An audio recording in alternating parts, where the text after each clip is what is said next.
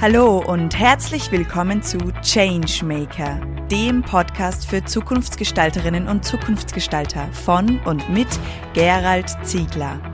Es erwarten Sie inspirierende Gespräche mit Visionären und Vorreiterinnen aus Wirtschaft, Kultur und Wissenschaft. Alles Zukunftsgestalter, die für glückliche und erfüllte Menschen in einer gesunden, enkeltauglichen Arbeitswelt brennen. Unser heutiger Changemaker Jan Meyer. Ja, herzlich willkommen, lieber Jan Mayer. Vielen Dank, dass du dir die Zeit genommen hast heute, so kurz vor der Festspieleröffnung, vor den Salzburger Festspielen. Und ich freue mich besonders, dich heute hier in meinem Podcast für Zukunftsgestalterinnen und Changemaker begrüßen zu dürfen. Ja, herzlichen Dank. Herzlich willkommen im Festspielhaus im kleinen Bergseiten-Besprechungsraum äh, ja. mit Blick auf die Schreinerei und den Kantineninnenhof. Ja, wir sind ja auch schon vor den großen Bühnen vorbeigegangen. Genau. Und für alle Zuhörerinnen und Zuhörer, die uns heute nicht sehen, weil es ist ja nur ein akustischer Podcast, wir sind in den Salzburger Festspielen, wir sind im Haus von Mozart im sogenannten kleinen Festspielhaus, wie es früher geheißen hat, oder wie die Salzburger Stimmt, noch zu genau, sagen genau. pflegen. Ja. Und du bist Direktor für Kostüm, Maske und Garderobe bei den Salzburger Festspielen. Ja, genau. Das heißt also, wir so sind da wirklich so in der, in der Hochkultur Österreichs mit das würde ich, Genau, das würde ich, das würde ich so sagen. Genau. Ja, wir gehören ja mit zum größten Festival und ähm, ja, Internationalität, große, große KünstlerInnen, die bei uns auftreten, die die Ausstattungen machen und so weiter und so weiter. Also das ist schon, ja, ist schon Weltklasse. Ist schon Weltklasse, ja. ja. das freut mich. Und das ehrt mich sehr, dass du dir die Zeit genommen hast, damit genau. wir noch vor der Beginn dieser Salzburger Sommerfestspiele ein Gespräch Ja, wir haben ja, wir haben ja, was ich ja vorhin schon gesagt habe, wir haben einen sehr frühen Probenstart mhm. dieses Jahr. Also wir haben jetzt schon mit den Proben vom Jedermann begonnen und ähm, normalerweise geht es wirklich so Ende Juni erst los bei uns mit der Hochphase. Und das war so ein bisschen so ein kleiner Kickstart so weil es dann doch plötzlich Saison ist, obwohl noch gar keine Saison ist, weil die Saison beginnt offiziell bei uns. Der Schalter legt sich am 1. Juli bei uns um. Mhm. Dort haben wir eine andere Zeitrechnung. Da haben wir dann plötzlich eine Sechstagewoche, 60 Stunden und äh, wachsen von 200, wie viel sind wir jetzt? Ich glaube 35 ungefähr, ganzjährig hier beschäftigt bei den Festspielen ähm, auf ich denke um 4.000 bis 5.000 Mitarbeitende, inklusive KünstlerInnen, mhm. äh, Einlasspersonal, Technik, Garderobe, alles, Maske, alle, alle Zusatzpersonen, die dann hier im Sommer bei uns aufschlagen. Beschäftigt sind. Ja, genau. Das heißt, eine ordentliche Führungsaufgabe, das zu übernehmen. Das, das stimmt, aber ich habe zum Glück sehr viele gute AbteilungsleiterInnen, die dann natürlich, also ich kann jetzt nicht, also meine Abteilung wächst dann auf ungefähr 250 Menschen, mhm. also inklusive Zusatzwerkstätten, Garderobe, Maske, die alle extern äh, äh, engagiert werden. Die kann ich natürlich nicht alle selber führen. Also da habe ich dann Maskenchefinnen, äh, Garderobenchefin und äh, andere Abteilungsleiter. Ja. Wir werden dann gleich näher auf dieses Thema die Führung eingehen, aber mhm. zuerst glaube ich, ist es nochmal spannend, auch diesen Menschen äh, Jan Mayer kennenzulernen. Mhm. Wer sitzt mir denn so gegenüber? Du warst ja, bist ja Kirschner eigentlich von deiner Grundausbildung. Genau. Du warst in einem Designstudio mhm. und hast dann viele Stationen, ich habe das da so recherchiert im Internet, das sind irgendwie zwei Seiten ausgedruckt, wo du überall gearbeitet und mhm. gewirkt mhm. hast. Was waren denn für dich so deine prägendsten Stationen in deinem bisherigen Lauf, Laufbahn, in deinem bisherigen Leben? Es ist sehr viel auf mich. Ich sage einfach so, ich purzel manchmal so durchs Leben. Also ich habe jetzt mhm. keinen, ich hatte, als, als ich aus der Schule gekommen bin, hatte ich jetzt keinen wirklichen Plan, dass ich sage, okay, ich muss jetzt das oder ich werde das oder ich werde das. Ähm, ich habe in der Schule ein Praktikum gemacht in, äh, bei einem Kirschner Meisterbetrieb in Lübeck und habe mich dann entschieden, das zu machen, weil ich es doch einfach eine schöne, eine schöne Sache fand. Es hatte mit Mode zu tun, mhm. weil Schneiderei hatte ich auch gar nicht so auf dem Schirm. Mhm. Und ich mag, ich mag dieses Material einfach sehr gerne. Also ich mochte und ich mag es immer noch, auch wenn es in Verruf geraten ist. Auch teilweise zu Recht, aber ähm, es ist trotzdem einfach noch mit eins der schönsten Materialien, die man verarbeiten kann. Und dort war zum Beispiel ein prägender Moment, dass mein äh, Chef reinkam. Wir waren zehn Lehrlinge und hat dann gesagt, alle Lehrlinge mit mir in den Hof. Und wir so, oh mein Gott, was kommt denn jetzt? Jetzt kriegen wir eine Standpauke, weil wir wieder irgendwas ausgefressen haben. Und ähm, es war ein Schmetterlingsbaum im Hof und dort saß ein Schmetterling. Und er meinte, zeigte auf den Schmetterling, dachte, genau so müsst ihr arbeiten. Beide Seiten perfekt gleich. Mhm. Also weil man ja dann quasi einmal den, alle Fälle auflegt und dann ähm, links und rechts wirklich gleich sein muss. Und das war schon ein sehr, sehr einprägsamer Moment in meinem Leben. So, also so, da kommt, glaube ich, der Perfektionismus auch her. Mhm. mhm der in mir herrscht. Und ähm, genau, da war eigentlich relativ schnell klar, dass ich das nicht weitermache. Die, das Kirchner Handwerk war in der Krise. Die äh, Pelzmesse ist, glaube ich, von drei Messehallen in Frankfurt auf eine halbe geschrumpft innerhalb von drei Jahren. Und ähm, dann habe ich gesagt, nee, das ist es noch nicht. Also dafür bin ich jetzt auch zu jung, um hat dort jetzt Zukunft. wirklich, das hat für mich in, im Jetzt mhm. keine Zukunft. Mhm. Mhm. Obwohl ich dann, was ist, sie haben mir dann den Meister äh, angeboten, dass ich das, dass, dass sie mir das mitfinanzieren und die Gesellenjahre und so. Und ich habe gesagt, nee, m -m, passt gerade nicht. So. Und da habe ich gesagt, Modedesign, wie können wir das denn machen? Dann habe ich mich bei einer Modeschule in Hamburg beworben. Das war eine Privatschule, weil ich auch, ich habe mittlere Reife, ganz klassisch. Und ähm, habe dort angefangen zu studieren, musste dann nach dem ersten Lehrjahr, äh, nach, der ersten, nach dem ersten Semester unterbrechen, bin in den Zivildienst gegangen, war zwei Jahre im, in der Psychiatrie, in einer offenen ähm, Einrichtung, so eine Tagesstätte, wo wir einfach Tagesprogramm gemacht haben, Ausflüge gemacht haben, Unterhaltungsprogramm, Ergotherapie, Mittagessen und so weiter und so weiter auch sehr prägend, weil halt wirklich dann so plötzlich so von dieser High-Class-Mode-Fashion-Seite runter wirklich so, ja, das einfach wirklich. Kommt, genau, einfach in ein anderes Ende der Gesellschaft. Und waren auch viele prägende Momente, hat sich ein wirklich sehr guter, netter ähm, Patient von uns, hat sich dann auch das Leben genommen. Und oh. das war wirklich auch so ein einschneidender Moment, wo ich dachte, oh, okay, weil man hat es nicht gemerkt. Man mhm. hat es einfach nicht gemerkt. So. Mhm. Und es war wirklich sehr, sehr schlimm und überraschend. So. Und auch dann wirklich, hat sich sehr eingebrannt. Genau, nach den zwei Jahren bin ich wieder zurück, habe dann noch ein Semester Modedesign weitergemacht und habe gesagt, n -n, das ist es auch nicht. So okay. diese High Class und die, die Klasse hat mir nicht mehr gefallen, also in die ich dann, in die ich dann gekommen bin. Das waren, nein, das waren nicht meine Menschen, mit denen ich wirklich zusammen vier Jahre verbringen möchte und habe dann gekellnert. so habe mich von der Küche hinter den Tresen in den, in den, in den Gastraum gearbeitet und das war dann wirklich meine Bühne. Habe ich sechs Jahre dort wunderbar. Also habe ich, also ich habe es geliebt, wirklich so zu entertainen, die Leute zu bedienen, eine gute Zeit zu mhm. ermöglichen. Und das fand ich wirklich toll und auch wirklich sehr prägend, weil ich mich da als Mensch auch einfach sehr entwickelt habe. Und ähm, dann kam das Theater in mein Leben. Da habe ich mich auf eine Herrnschneider-Lehrstelle beworben am Theater in Lübeck. Bin abgelehnt worden, weil ich zu alt war und zu viel Vorbildung hatte. das würde heute wahrscheinlich niemand mehr machen. nee, wahrscheinlich nicht. So. Und dann, ähm, genau, dann haben sie mich ein halbes Jahr später angerufen und haben gesagt, wir brauchen unbedingt eine Aushilfe. Ein Kollege ist erkrankt, ähm, hast du Zeit? Dann habe ich gesagt, ja, okay, sechs Wochen habe ich Zeit. Danach wollte ich ein halbes Jahr nach Asien auf eine große Rundreise gehen. Okay. Dann habe ich gesagt, ist wurscht, ja, verdienst noch ein bisschen Geld mit, ist doch super. So. Genau. Und ähm, und dann habe ich mich ins Theater verliebt und habe die Reise abgesagt und bin dort geblieben. Ja, dann war ich ein Jahr in Lübeck im Theater, habe so ein bisschen, also war das die Aushilfe in der Herrenschneiderei, habe dann aber wirklich, so, ich war so ein bisschen Mädchen für alles. Mhm. Ich habe ähm,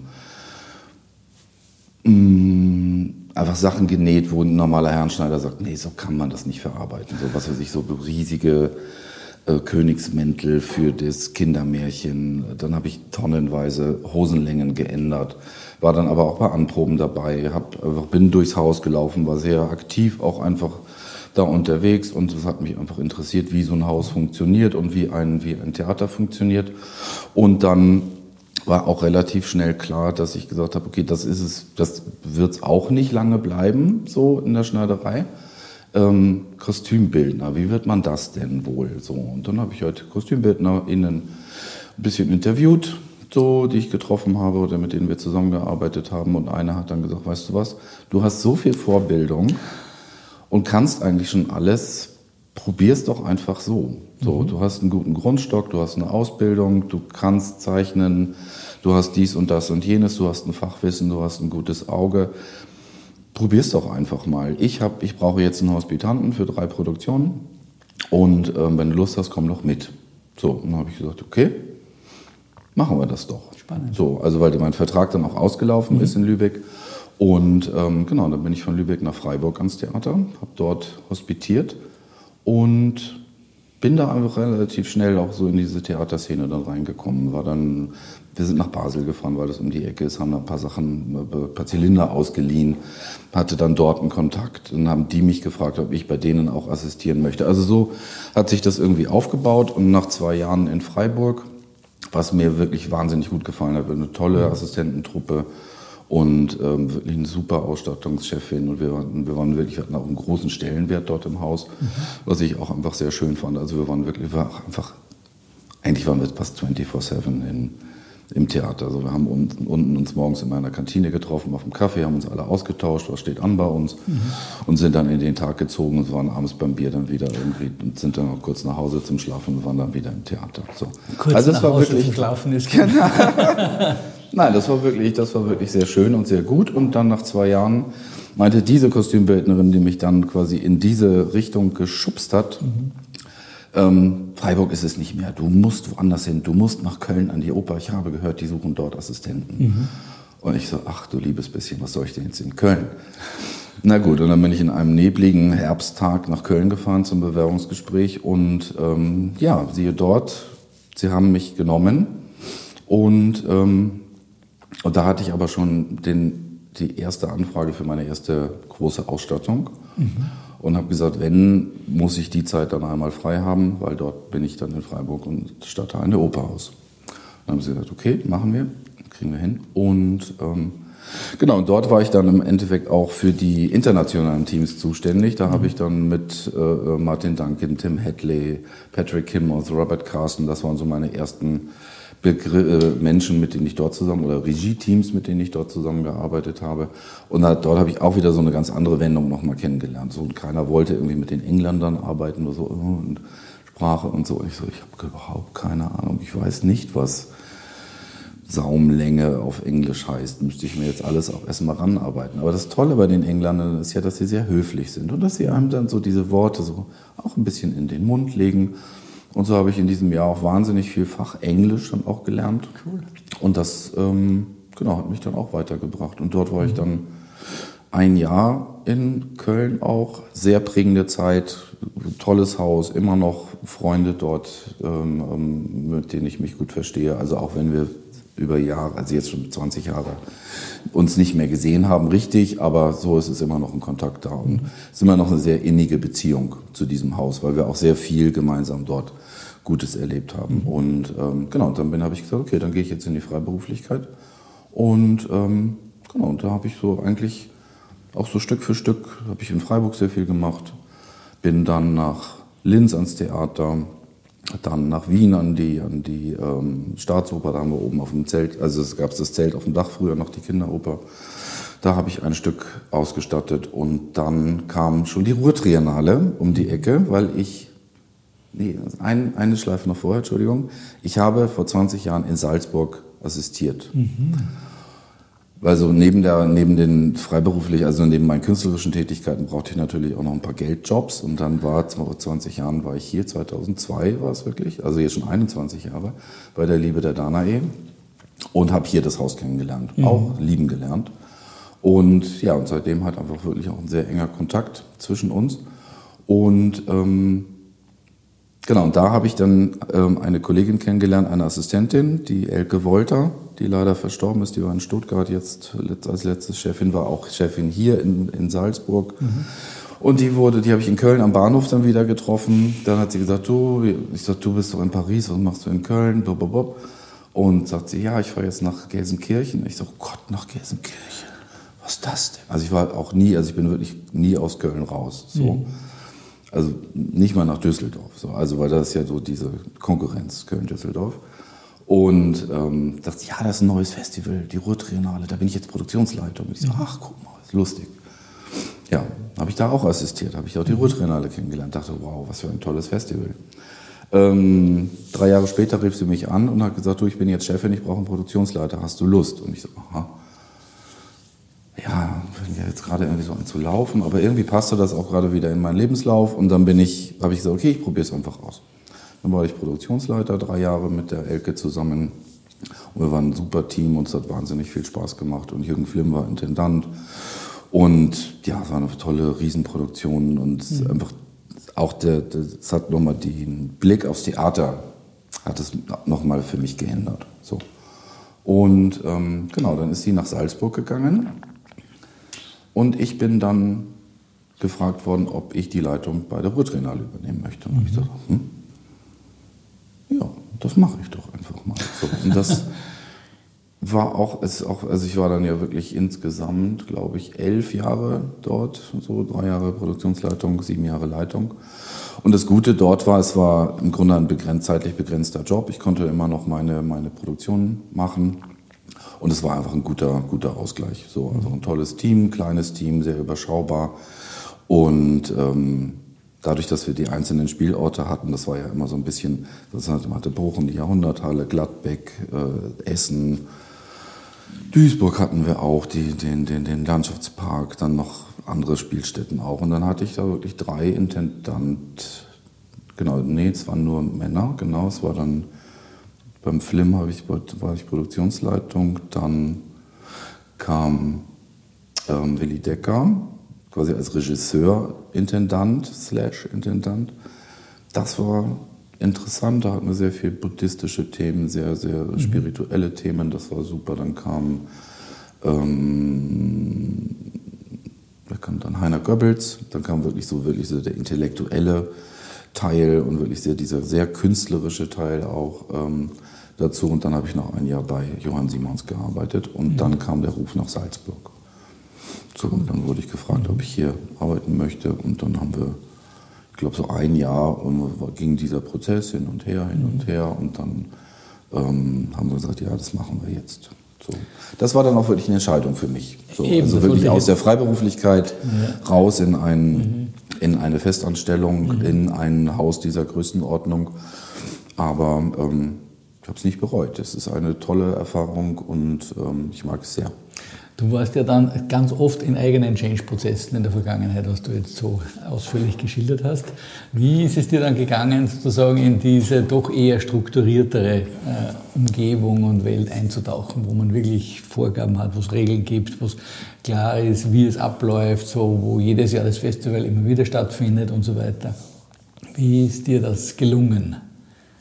Mm, das ist mir sehr gut gelungen. Mhm. Also ich glaube, ich kann dadurch, ich bin ein bisschen Chamäleon, mhm. so dadurch, dass ich ja quasi der Change bin, kann ich mich auch sehr schnell Situationen und Menschen anpassen. Mhm. Und von daher fand, fand ich, hatte ich jetzt keine, also ich hatte keine großen Schwierigkeiten hier anzukommen und ich musste jetzt auch nicht ähm, wie soll ich sagen, also es muss, ich, ich musste jetzt nicht sofort einen riesigen Change-Prozess mhm. anstoßen. So, also ich habe dann wirklich für mich erstmal gesagt, okay, ich schaue mir diese, dieses Haus an, schaue mir mal eine Abteilung an und gucke einfach, was ich von dort, also wo, wo es hakt, wo, wo es gut läuft, wo es nicht so gut läuft und wo kann man wirklich ansetzen und wo kann man die Schrauben drehen und sagen, okay, hier wird es dann ein bisschen besser, da wird es ein bisschen besser. Und der erste wirklich große Schritt war dann eigentlich ein Umbau meines, meines Bürotrakts. Mhm. Das ist in einer psychischen Evaluierung rausgekommen, dass es sehr eng und sehr beengt war. Und wir hatten teilweise ein Büro, wo dann sechs Leute im Hochsommer drin gesessen haben und alle, also die ganzen Produktionsleiterinnen, äh, die Assistenten dazu, äh, Betriebsbüro. Und das war einfach zu viel und zu laut. Und das ging nicht. Und dann habe ich gesagt, okay, wie können wir das räumlich ändern, aber dann wirklich in einer nicht zu aufwendigen Form. Also, und dann habe ich mir halt einen Plan angeschaut, da kam dann wieder der Bühnenbildner. Was ich ja auch noch zwischendurch dann gemacht habe, ich bin dann ja vom Kostüm auch noch, habe ich dann auch noch die Bühne mitgemacht. Mhm. Ähm, so, also als Gesamtkünstler dann auch gearbeitet.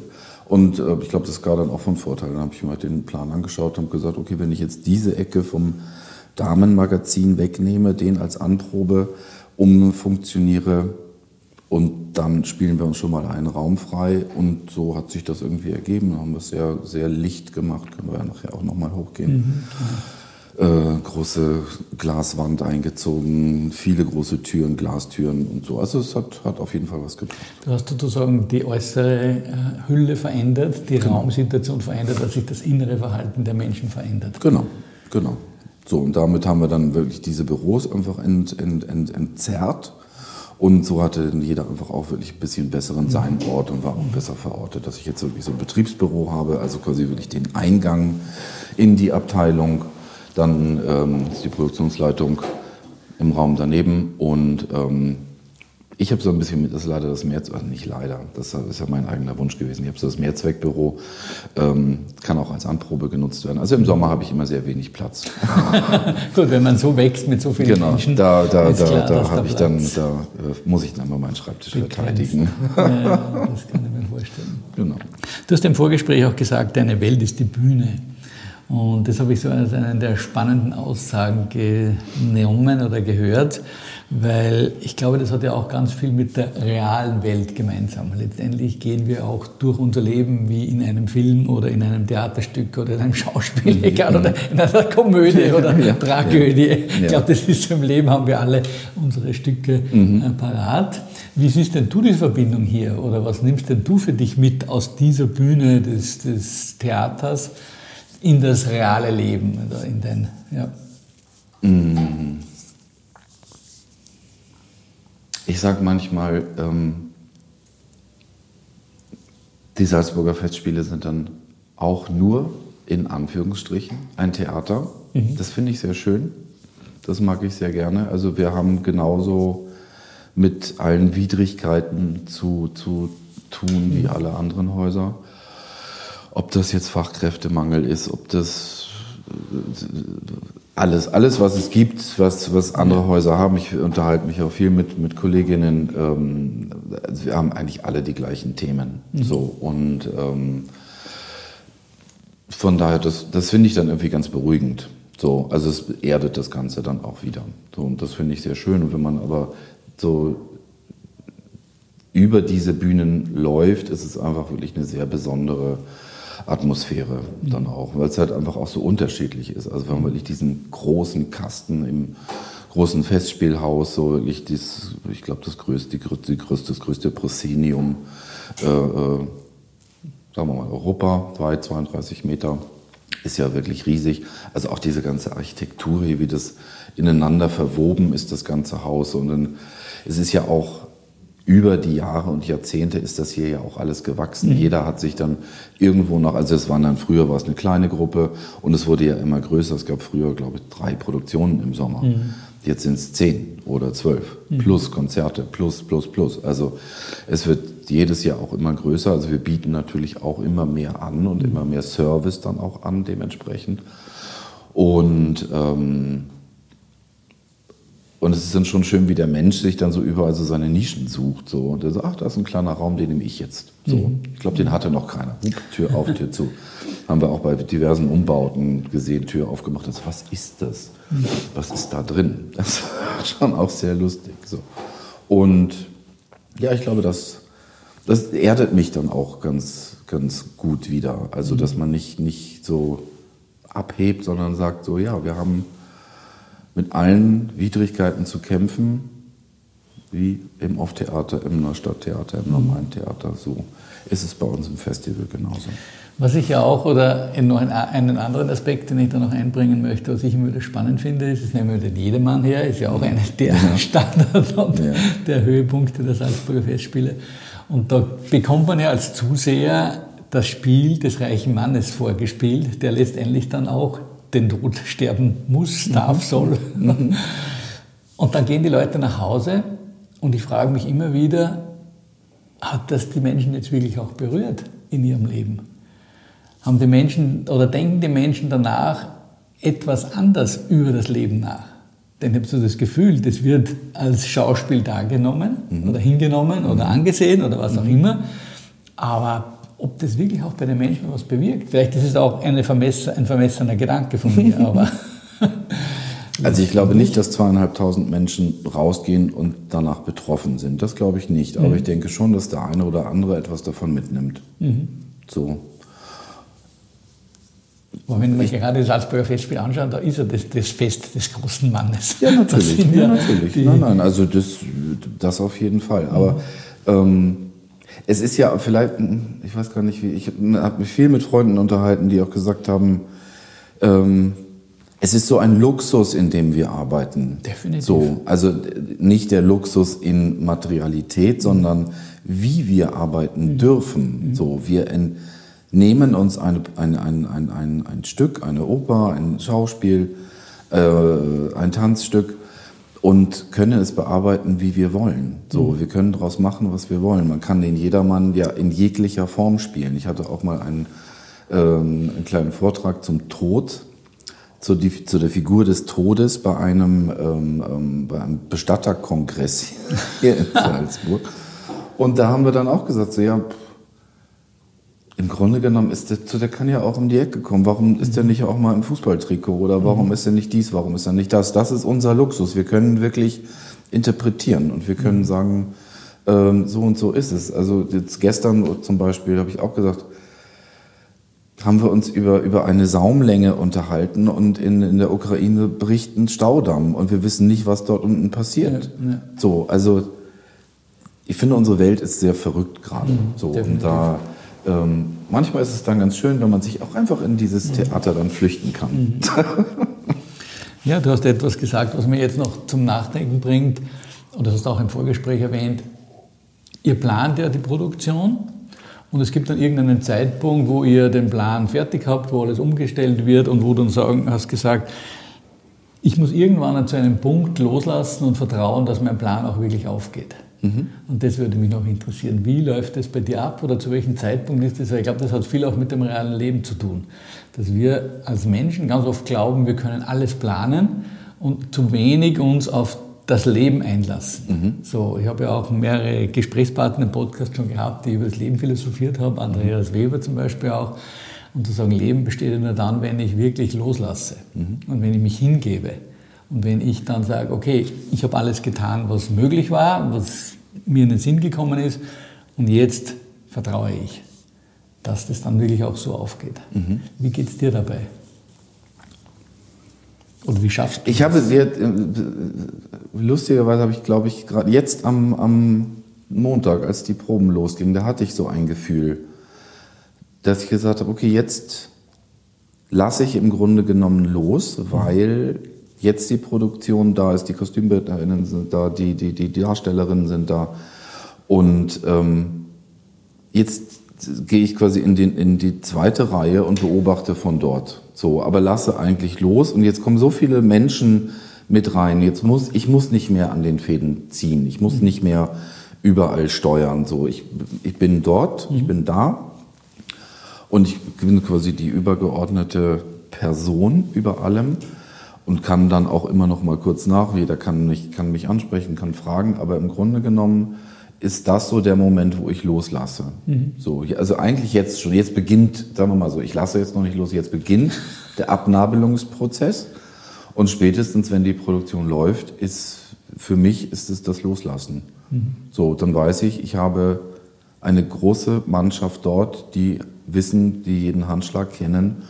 Und da muss ich muss mich dann nicht am Abend noch hinter die Bühne stellen. Ich gehe einmal rum und sage Hallo, aber ähm, wenn es läuft, dann läuft es. Ich gehe auch wenig hinter die Bühne, wenn zum Beispiel Endproben sind, Nein? weil es dann doch meistens irritiert. Mhm. So. Also nicht währenddessen, hinterher schon, aber währenddessen nicht. Also ich lasse sie dann auch meistens alle wirklich in Ruhe. Das heißt, das ist auch dein Führungsverhalten, dass du den Menschen den Freiraum gibst, dass sie. Ich habe ein tiefes Vertrauen. Mhm. Ich habe einfach ein, ich habe ein tiefes Menschenvertrauen. Mhm, so. Das und cool. dass jeder, dass jeder dann auch weiß, das ist meine Aufgabe. Mhm. So. Und da kann man auch immer nachschärfen. So, also wenn mir was auffällt, kann ich ja auch sagen, du, guck doch mal. So. Oder also ich hoffe, ich hoffe, dass es wirklich so ankommt, dass, dass dieses Vertrauen dann auch bei den, bei den mhm. Mitarbeitenden ankommt. Du hast auch erwähnt im Vorgespräch, du bist so eine Art Medium. Das heißt also, dass du immer wieder an Situationen gelangst oder zu Situationen kommst, wo es gerade, ja, vielleicht auch deine Art und Weise auch braucht. Dieses tiefe Menschenvertrauen oder auch diese, Das ich, diese das, Ausstrahlung, ja, das glaube ich schon, das glaube ich schon. So, also ich bin auch lustigerweise im, ich bin meistens zur rechten Zeit am rechten Ort. Mhm. Also ich komme, wenn irgendwas ist, dann komme ich lustigerweise meistens um die Ecke und dann sage, ach ja, ah, jetzt brauchen wir dich. Ich sage, ach, ja, hallo, was braucht ihr? Ist der richtige Zeitpunkt dann, wenn es positiv läuft oder wenn dann, wenn es irgendwie ein Problem gibt oder beides? In beiden, In beide beiden. Fälle. Okay, beide also es gibt nicht so, es gibt ja auch diese Chefs, die immer dann kommen, wenn irgendwas zufälligerweise daneben läuft und dann genau auf diesen roten Punkt. Ja, aber das, aber da, wir operieren ja nicht am offenen Herzen. So, und ich finde, es sind, manchmal verrennt man sich ja auch in Sachen. Manchmal will man etwas so sehr und ist dann so fokussiert, aber hat, sieht den anderen Blick nicht mehr. Und wenn dann plötzlich das Medium kommt und sagt, guck doch mal hier hin. Oder was wäre denn damit? Oder was wäre denn mit dieser Alternative? Ähm, macht dann plötzlich den, nimmt diesen Druck dann auch wieder raus. So. Cooles Bild, Ja. die Führungskraft als Medium. Das sollte man vielleicht mehr kultivieren Ja, und vielleicht, im vielleicht. Alltagsleben auch einsetzen. Ja, kannst du vielleicht zum Abschluss noch, weil die Zeit ist jetzt wirklich verflogen durch deine spannenden Ausführungen. Ja, es ist ja ein bisschen lang alles bei mir. Ein bisschen komplex. Ja, das macht es auch spannend. Ja. Und das macht auch wahrscheinlich deine große, ja, deine innere Ruhe aus und deine, eben dieses tiefe Urvertrauen oder Grundvertrauen, wie du auch gesagt hast. Ich glaube, das hat schon etwas auch damit zu tun, wie man selbst auch gewachsen ist als Mensch. Aber für jene Zukunftsgestalterinnen und Gestalter oder Changemaker oder Changemakerinnen hast du vielleicht noch die eine andere oder andere Idee, wie sie zu so einem Vertrauen kommen können im eigenen Leben und das Leben auch ein Stück weit aus Bühne sehen und zu sagen, okay, lassen wir es einfach laufen und schauen wir, was bei dieser Bühne herauskommt. Hast du da irgendeinen Tipp oder eine Idee oder einen Gedanken? Ich bin immer schlecht so im. Ich glaube, ich bin schlecht im Ratschläge geben. Obwohl ich bin eigentlich, ich gebe viele Ratschläge, aber gerade in diesem Punkt, ich glaube, das, das, das, das wäre dann sehr individuell. Also wenn jemand kommen würde und sagt, so ich habe hier irgendwas, ich glaube, dann könnte ich individuell auch, auch, auch etwas dazu sagen. Aber ich hätte jetzt nicht so einen übergreifenden Ratschlag. Ich glaube, es liegt sehr in der Persönlichkeit, in einem Selbstvertrauen auch. Ich habe nicht, also das hört sich jetzt so wahnsinnig an, als wenn ich so wahnsinnig selbst, so großes Selbstvertrauen habe. Bin ich überhaupt nicht. Ich bin ganz unsicher auch oftmals. Und vielleicht ist es das auch, dass ich immer so ein bisschen auch auf der Hut bin und wirklich auch sehr dann gucke und einfach schaue, wo, wo ist dies, wo ist das, wie, wie kann sich das entwickeln, dass ich dann sagen kann, ah ja, okay, so es läuft dann auch alles irgendwie. Und ähm, ich hatte da nur zum Selbstvertrauen, ich hatte dann ein, eine kleine Sache noch in, in der Oper in Köln. Ähm, also habe ich beim Rheingold assistiert und wir hatten 80 Statisten auf der Bühne. Und, ähm, und da war so ein Moment, da habe ich mich zurückgezogen, da habe ich gesagt, ich kann jetzt nichts mehr machen. Ich habe jetzt, ich habe, mein Job ist getan. Ich habe eine Kostümliste geschrieben, ich habe, alle Klamotten sind da, alle Schuhe sind da, wir haben das organisiert, wer ist wo. Und ich stand bei so riesigen Umzügen einfach in so einer versteckten Ecke und habe einfach so, okay, ich gucke mir das jetzt an, ob das funktioniert, was mein Plan war. Und da kam ein Kollege an mir vorbeigesaust und meinte so, boah, ist das Wahnsinn, wieso kannst du so ruhig bleiben? Ich sage, ja, ich, ich kann jetzt nichts mehr machen. Ich sage, ich kann jetzt gucken, geht mein Plan auf? Und ich glaube, das, so bin ich, so bin ich. Ich schaue und so, geht das auf oder geht es nicht auf? Und wenn es nicht aufgeht, dann greife ich ein und wenn nicht, dann, und wenn es aufgeht, finde ich super. Das ist für mich schon, schon eine sehr tiefe Weisheit. auch diese, ja, oh ja, diese Einsicht auch zu haben, zu sagen, okay, ich weiß, es gibt viele Dinge, die zu planen sind, die ich beachte, wo ich hinsehe, aber es gibt irgendwann einen Zeitpunkt, wo ich weiß, es nützt nichts mehr, wenn ich noch weiter plane und schaue, weil einfach jetzt muss es einfach laufen. Ja, genau. Ja, und ich kann mich dann nur mehr noch zurückziehen Und es hat auch keinen Sinn, ja, von der Outlinie dann quasi hineinzuschreien. Nein, das nein. Fußballfeld, nein. die hören dich ja dann doch nicht. Stimmt. Ich finde auch, ich finde auch, was, was, was auch sehr wichtig ist oder was manchmal verloren gegangen ist, diese Fehlerkultur, die ja auch jetzt sehr mhm. präsent ist in, in die, auch diesen, diesen ganzen Change-Prozessen. Ähm, dass man sie auch sieht und dass man sie auch akzeptiert, also dass man sie akzeptiert, dass man sie sieht und dann auch sagt, okay, ich lerne auch daraus, mhm, wirklich ja. so. Und ähm, das finde ich auch wahnsinnig wichtig. Mhm. So, ich habe auch nicht die Weisheit mit Löffeln gefressen. Also, und dann kann man es halt wirklich besser machen. Dann kann man sagen, oh, das ist richtig blöd gelaufen. Mhm. So, und, und dann kann man sagen, okay, wo, wo, woran lag es denn? Und wenn man das für sich selber auch rausarbeitet, finde ich, ist es schon ein großer, großer Schritt. Cool. Mhm. Vielen Dank, das war jetzt ein wunderbarer Abschlussstatement. Kein Ratschlag mhm. im eigentlichen Sinne, sondern ein gut gemeinter Tipp oder Hinweis. Mhm. Vielen Dank, dass du dir die Zeit genommen hast und Bitte ja, wünsche dir für die, für die Produktionen im Sommer alles Gute, viel Erfolg, dass alle Pläne so aufgehen, wie es sich vorgestellt wurde. Herzlichen Dank, herzlichen Dank. Schön, dass ich im Podcast sein durfte. Gerne, danke dir. Danke. Danke, dass Sie heute beim Changemaker Podcast dabei waren. Mehr Informationen dazu finden Sie in den Show Notes und auf www.thechangemaker.at.